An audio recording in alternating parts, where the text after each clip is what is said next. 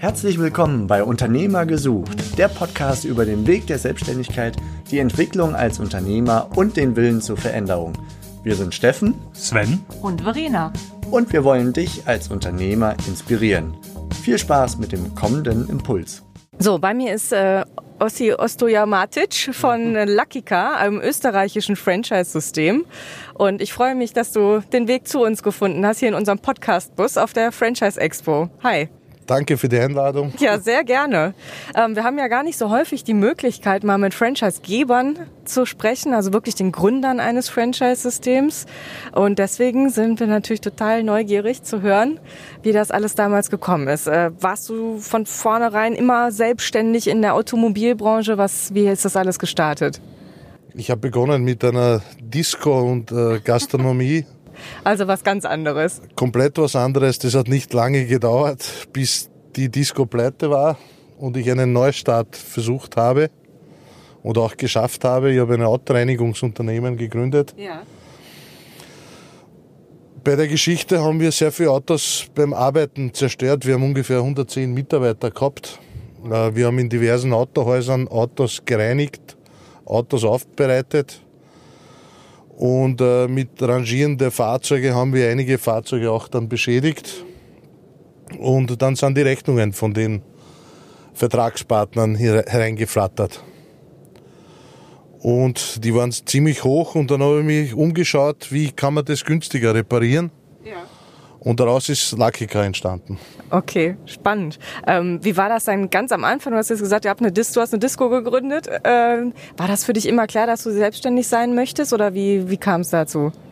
Ich wollte immer selbstständig werden. Also ich habe Gas, Wasser, Heizungsinstallateur gelernt. In Deutschland nennt man das Kempner. Ja, ja. Und äh, meine Aufstiegschancen, also ich komme aus einer geschiedenen Ehe, also ganz kompliziert, also wenig Geld im Haushalt und äh, meine Mutter konnte meine Ausbildung also nicht finanzieren. Somit habe ich die Lehre gemacht und äh, habe versucht, irgendwie unabhängig zu werden. Ja. Und nicht immer von meiner armen Mutter, also Geld zu betteln, ja. sondern mein eigenes Geld zu verdienen. Also einen starken finanziellen Anreiz in deinem Fall in für die Selbstständigkeit. Auch und ich habe Leute gesehen, die selbstständig waren und irgendwie hat das alles nach viel Geld ausgeschaut. Und ich habe mir gedacht, wenn man selbstständig wird, wird man auch reich. Automatisch. Automatisch. Also, aber das ist nicht so. Also das ist also die Selbstständigkeit ist wirklich ein ein schweres Pflaster. Also da muss man wirklich Niederlagen wegstecken können und immer wieder Niederlagen überwinden, jeden Tag sich neu motivieren, ja. jahrelang also mit wenig Einkommen auskommen aber wenn es dann funktioniert, dann raschelt es so richtig. Ja. Auf Deutsch gesagt. Ja, jetzt hast du ja schon erzählt, du hast verschiedene Dinge gemacht. Das heißt, aufgegeben hast du jedenfalls schon mal nicht. So viel steht fest. Du hast das dann immer neu orientiert. Ähm, jetzt hast du von Niederlagen gesprochen zwischendurch. Was, was würdest du sagen, rückblickend war dann so ein richtiger Tiefschlag zwischendurch, wo du dich richtig berappeln musstest? Aufgrund dessen, dass ich schon einen Konkurs hingelegt habe, war die Finanzierungslandschaft sehr öde. Also ich habe keine Finanzierung bekommen. Also ich habe mir mit meiner Familie und meinen Freunden ausgeholfen und jetzt rennen wir die Banken nach, wo das funktioniert. Und meiner Meinung nach muss man auch scheitern im Leben, um das auch zu erfahren, ja. dass man dann richtig erfolgreich wird. Ja. Ist meine Meinung. Ja. Aber man kann sich das natürlich auch ersparen. Ja, klar, natürlich. Aber es gehört halt auch ein bisschen mit dazu und es wird, glaube ich, gerne äh, unter den Teppich gekehrt. Und jetzt hören uns äh, potenzielle Gründer zu, die eben darüber nachdenken und genau Angst haben vor so einem Scheitern. Mhm. Aber es kann eben auch ein, ein, einfach ein Weg, ein, ein Stein sein auf dem Weg in den Erfolg, oder? Stimmt. Und bei uns wird es totgeschwiegen und wenn einer scheitert, ist er der Loser. Mhm. was würdest du denn rückblickend sagen, was war denn das Problem? Was ist damals schiefgelaufen? Was würdest du heute anders machen? Oder was machst du heute anders? Ich habe einfach keine Ahnung gehabt vom Leben, um ehrlich zu sein. Ja. Das muss man sich wirklich erarbeiten. Und äh, beim Franchising, ich liebe Franchising, scheitern die Leute weniger. Mhm. Aus einem Grund, weil die Idee einfach erprobt ist, Erfahrungswerte da sind. Da muss man schon wirklich alles falsch machen, dass man scheitern tut. Mhm. Und war das für dich, äh, wie bist du so auf die Idee gekommen, dann auch Franchise-Geber zu werden und das eben so für andere auch zu unterstützen, die Selbstständigkeit? Ich habe einen Artikel in der Zeitung gelesen, Franchising, was ist Franchising? Ich habe nicht einmal gewusst, was Franchising ist. Dann habe ich in Duden nachgeschaut, weil Google war nicht so populär zu dem Zeitpunkt. Ja.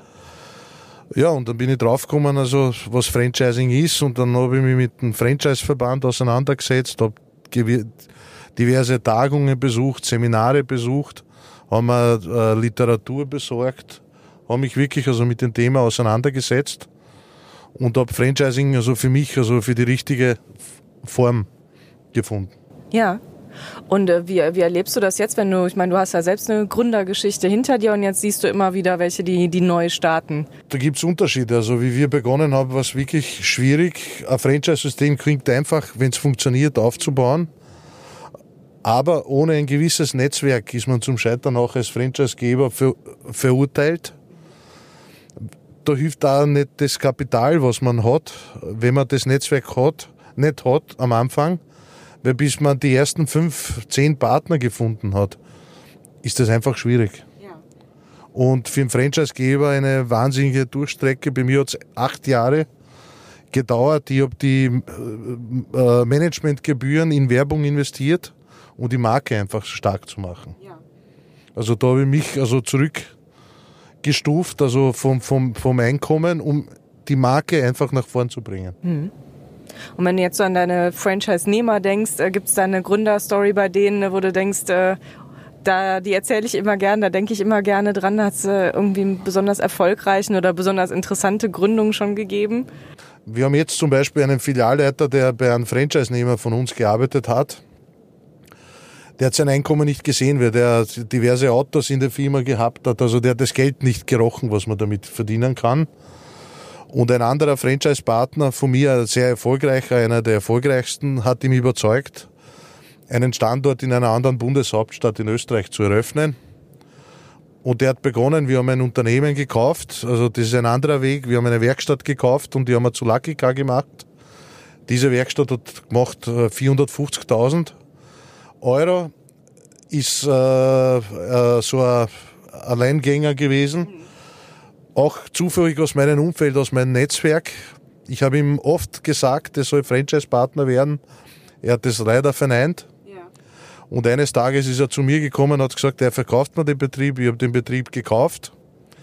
Der, äh, der Filialleiter von uns mit dem Franchise-Nehmer hat die Filiale dann übernommen. Und im ersten Jahr, also ist der Umsatz von 450.000, was er gemacht hat, auf 1 Million gestiegen. Und ab dem Zeitpunkt hat mir der Freund von mir äh, geglaubt, was ich ihm erzählt habe. Er hat geglaubt, ja. dass ich nur irgendwie ein Geld von ihm wegnehmen möchte, ja. was aber nicht äh, äh, zugetroffen ist, sondern ich wollte ihm helfen, aber er hat mir es nicht geglaubt. Und jetzt sieht er, sein Sohn arbeitet zufällig jetzt bei uns und will auch Franchise-Partner von uns werden. Ach, das ist ja witzig. Habt ihr das häufiger, so Familienkonstellationen oder dann Freunde von Partnern, die auch Partner werden möchten und Empfehlungsmarketing oder?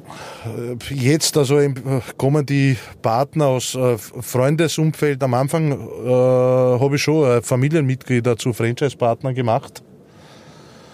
Aber die haben an mich geglaubt, weil die Idee war ja nicht wirklich erprobt, die Marke unbekannt.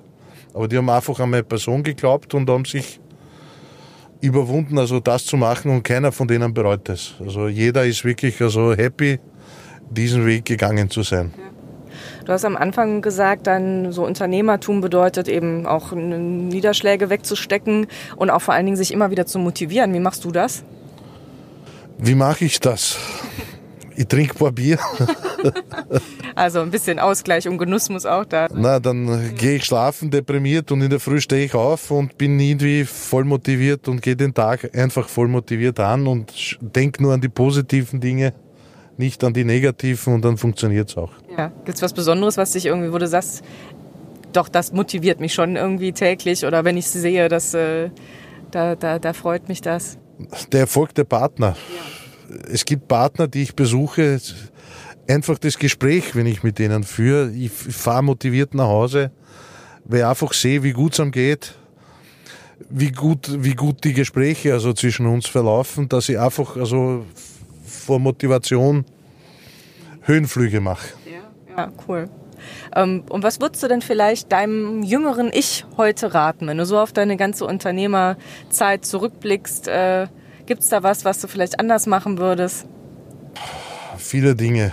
Äh, ich würde äh, würd mehr fragen als tun. Erfahrene Leute befragen.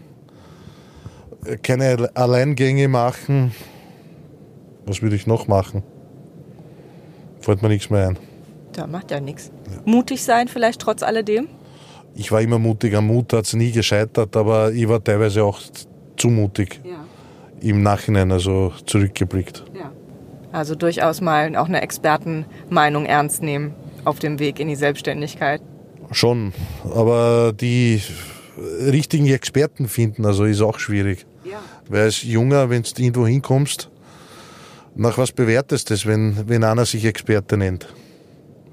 Also ich bewerte Experten nach dem Erfolg. Ja. Was hat er in seinem Leben geschafft? Was hat er gemacht? Wie hat er das gemacht? Wie geht es ihm jetzt? Und äh, diese Experten nehme ich wirklich dann als Experten wahr. Wenn uns jetzt jemand zuhört, die Zuhörerinnen und Zuhörer, die überlegen, äh, sich selbstständig zu machen, was möchtest du denen gerne mit auf den Weg geben? Die sollen sich den McDonald-Film anschauen. von Ray Kroc, glaube ich, ja, heißt der. Ja, ja, der war vor ein paar Jahren im Kino, ja. Und er hat es am Punkt gebracht, es geht um Beharrlichkeit, Niederlagen wegstecken, dahinter sein. Er hat, glaube ich, mit 250, also McDonald, übernommen, weil gegründet hat er es ja nicht. Also wenn man sich den Film anschaut, glaube ich, dass man einiges äh, lernen kann. Ohne jetzt für den Film eine Werbung zu machen. Ja, super. Okay, ich danke dir sehr für den Tipp, unsere Zuhörer bestimmt auch und für deine Offenheit, äh, was du uns berichtet hast über dein Unternehmertum. Ich wünsche dir weiterhin viel Erfolg. Danke, danke, danke. Das war die heutige Podcast-Episode von Unternehmer-gesucht.com, die Plattform für Gründungsmöglichkeiten oder Firmenübernahmen aus deiner Region. Wenn dir dieser Impuls gefallen hat, freuen wir uns über deine positive Bewertung auf iTunes. Wir wünschen dir viel Erfolg bei deinen unternehmerischen Vorhaben und sagen bis bald, gerne zur nächsten Episode.